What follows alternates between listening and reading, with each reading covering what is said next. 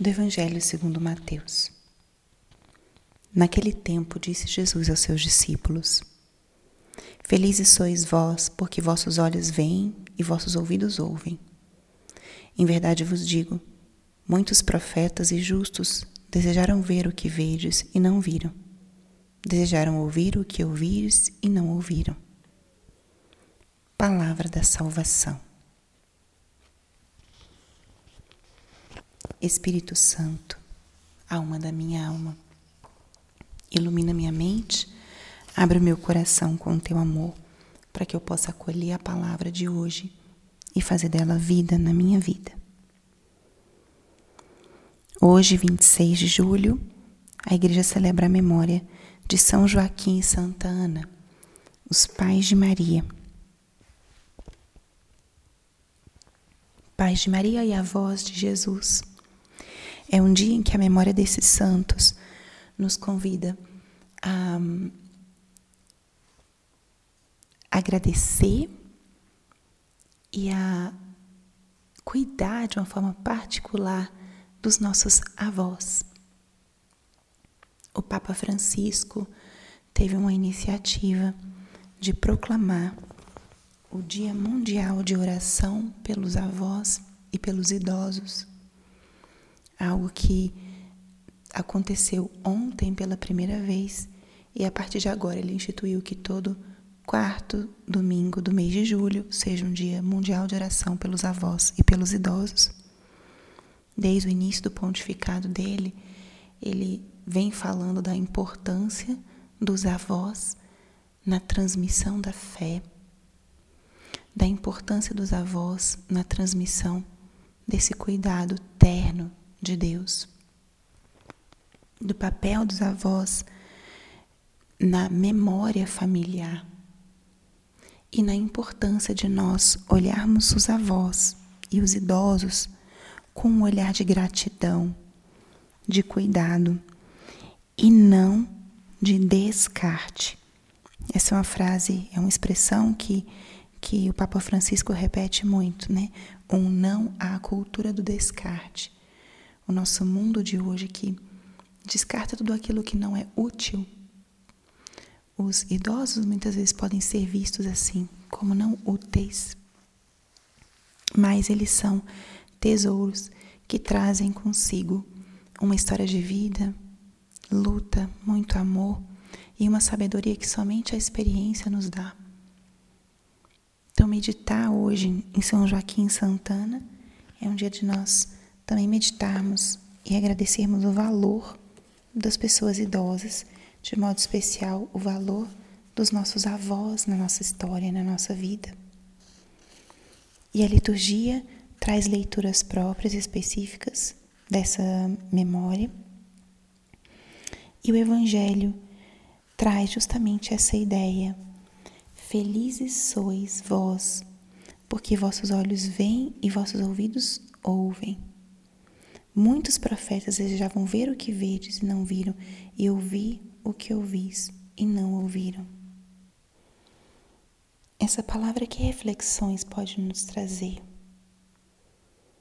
Uma primeira é como a história ela vai se tecendo numa continuidade. Nós hoje vivenciamos experiências, vitórias, novidades, e podemos cair num grande erro de achar que essas coisas, as experiências atuais que nós vivemos, são mérito somente nosso. O que nós vivenciamos no hoje, muitas vezes estamos colhendo também coisas que outros plantaram. Estamos colhendo do esforço daqueles que vieram antes de nós. Temos hoje essa capacidade de ver e de ouvir, porque houve alguém atrás que cuidou de nós, que velou para que nós tivéssemos o necessário, para que nós pudéssemos hoje ser quem somos e hoje abraçar essas conquistas e essas vitórias que nós abraçamos. Hoje nós vemos e ouvimos o que outros desejavam ver e ouvir. O nosso hoje ele não está desvinculado de um passado, de o que outros construíram e talvez que nós agora estamos colhendo. Então, à luz dessa passagem, que seja o momento de da gente parar e dizer obrigada, meu Deus, porque eu recebi amor e cuidado de muitos e por isso estou aqui. Obrigada porque alguém cuidou de mim, alguém me alimentou, alguém velou pela minha proteção, minha saúde, minha formação. O que eu vejo hoje, muitos queriam ver e talvez não estejam presentes. Seja um dia de agradecer, de rezar por aqueles que nos cuidaram, nossos avós de modo especial nesse dia. Louvar a Deus por suas vidas, oferecer uma oração por eles, estejam eles vivos ou falecidos. Que seja um dia de, se eles estão próximos e vivos, ter um gesto de carinho, de gratidão concreto, para que a gente possa hoje expressar de alguma maneira, completar esse evangelho. Eles gostariam de ver o que vejo e de ouvir o que ouço, mas que eu possa ver e ouvir com a gratidão do que eu recebi deles. E de modo especial, essa passagem se refere também à pessoa de Jesus. Os que viveram com ele estavam vendo e ouvindo o que as profecias anunciaram por tanto tempo a vinda do Messias.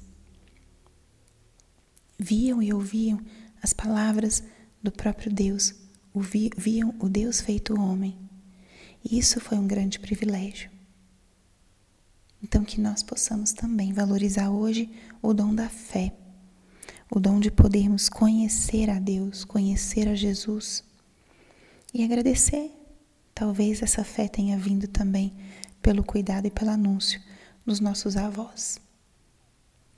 Que seja um dia de gratidão, de reconhecimento, de oração por aqueles que cuidaram de nós e nos transmitiram a fé, muitas vezes em muitos casos e agradecer o dom de podermos hoje ver e ouvir o que talvez muitos semearam e nós hoje podemos colher com a graça de Deus. Glória ao Pai e ao Filho e ao Espírito Santo, como era no princípio, agora e sempre. Amém.